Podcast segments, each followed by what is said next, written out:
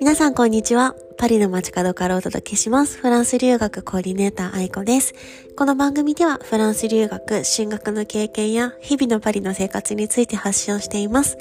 皆さんいかがお過ごしでしょうか？はい。あの、私はですね、昨日、あの、パリのレストランのカナデっていう日本食レストランに行ってきました。もうここずっと通ってて、なんか常連さんみたいになって、あいこさんこんにちはみたいな風に 言われるんですけど、なんかこの、手軽に行ける価格帯なんですけど、すごいパリの中では、あその価格に対してのクオリティがすごい良くて、あの、いろんなレストランに今まで行きましたけど、結局そこが一番好きで、うん、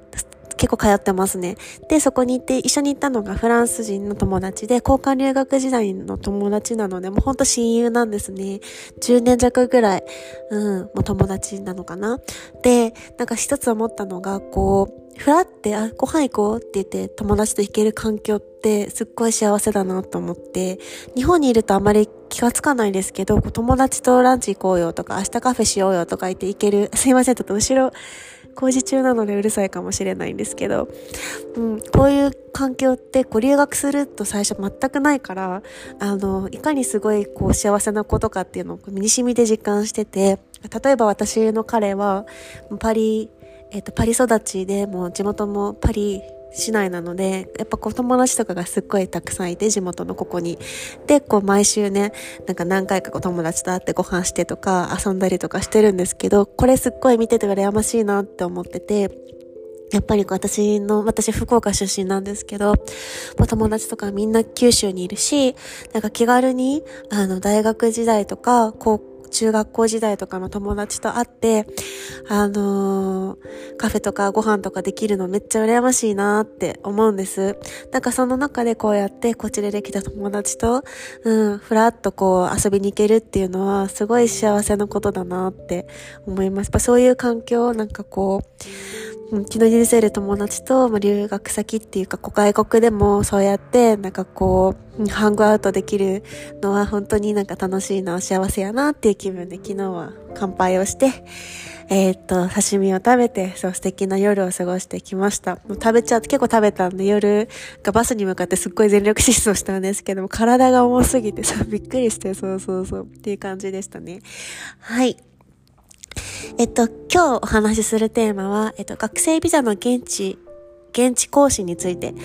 お伝えをできたらと思います。えっと、今日も朝からのコンサルたくさんのご予約最近いただいてます。本当にありがとうございます。えっと、今日の朝お話しした方は、えー、正社員の方なんですけれども、日本で。うん。あの、会社を辞めて、そして日本、日本からフランスへ移住して、フローリストさん、お花のね、フローリストさんを目指して、こっちで資格を取って、あの、パリ、フランスで活躍されたいっていう風な目標を持って、今、留学計画を立てている方、もう一人方は、あの、今、料理人の方で、その日本で今お仕事されてるんですけれども、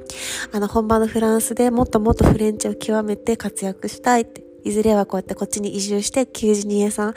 料理人として活躍したいっていう方のその留学の計画のサポートをしていました。こうやってフランスって各分野での最高峰を目指してる方が本当に世界から集まってる場所なんです。音楽でもそうだし、アートでもそうだし、ファッションでもそうだし、ね、文学だとか、いろいろな面で、あの、その一つのものを極めている人が集まってて、本当に出会う人出会う人が本当に面白いし刺激になるなって思ってます。で、あの皆さん最初は基本的に、まあ、フランス語から勉強される方多いんですけれども、えっと、現地で更新でできるんですか？これよく最近今週とか特に聞かれる質問なので、ここでシェアをします。えっと、まず最初に日本からフランスに行くときに、まあ皆さんビザを持たれてると思うんですね。で、えっと、語学学校とかにご登録しているその学校の登録機関の偽装したビザの長さが決まってくるんですけれども、えっと、その時に、例えばですよ、じゃ4月からフランスに行って、じゃあ半年分のビザが降りてます。学生ビザのが降りてて、で、その後に9月入学で、えっと、日本の方フランスの方の他の学校に通うってなった時に必要なのが、うんと、現地で出願をして、そして9月からの入学許可書っていうのが発行されるとそこの、その書類を持って県庁に行けば自分が今持っている学生ビザの延長、更新っていうのができます。なので、そこで必要となってくるのが、次の学校の登録証明書と、あとは収入証明書もしくは貯金の残高証明書プラス、それまで通っていた学校での成績証明書、出席証明書が必要になってきます。プラスでもっといいのは、そこで例えばフランス語の学校であれば、フランス語の試験でエレフタルフを受けましたよ。本当に、あの、そこに通って、あの、上達して、えっ、ー、と、結果を残してますっていう証明書があればあるほどいいので、もし例えばその期間中にデレフ、ダレフとか受けた方は、その証明書を持っていく。うん。まあ、他にもあとはパスポートとか、今持っているビザのコピーとか、そうですね。あとは次のこう、次の学校の登録の内容とか、そういう書類を持って、で、お住まいの今度は県庁に行って、えっと、手続きをしていくんですけれども、いつからしたらいいのかっていうと、基本的に今持っているビザが切れる2ヶ月前から予約ができるので、結構早い段階からしていた方がいいと思います。で、えっと、予約を取って、その切れる前にその書類を持っていく。もしくはパリとかで、パリの学生ビザとかだったら、こうオンラインでできたりするんですけれども、うん。それをやって、で、そこで自分の書類とかを見せたら、まず仮許可書、レセピセって言うんですけど、仮許可書がもらえて、すぐにビザが発行その場でされるわけじゃなくて、自分が出した書類が審査される期間っていうのがあるので、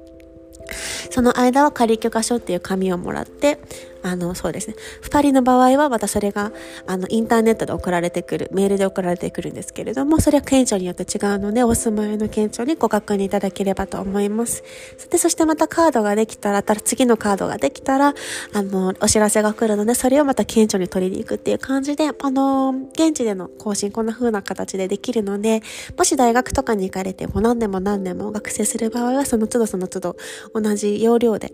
えっと、更新をしていくっていう形ですね。だかこの、今回のポッドキャストがこれから現地で更新とかも、学生ビザとかの更新を踏まえて留学されたいなっていう方の役に立てばすごく嬉しいです。はい。じゃあ、今日もあの素敵な一日をお過ごしください。ではまた次のポッドキャストでお会いしましょう。ではまた。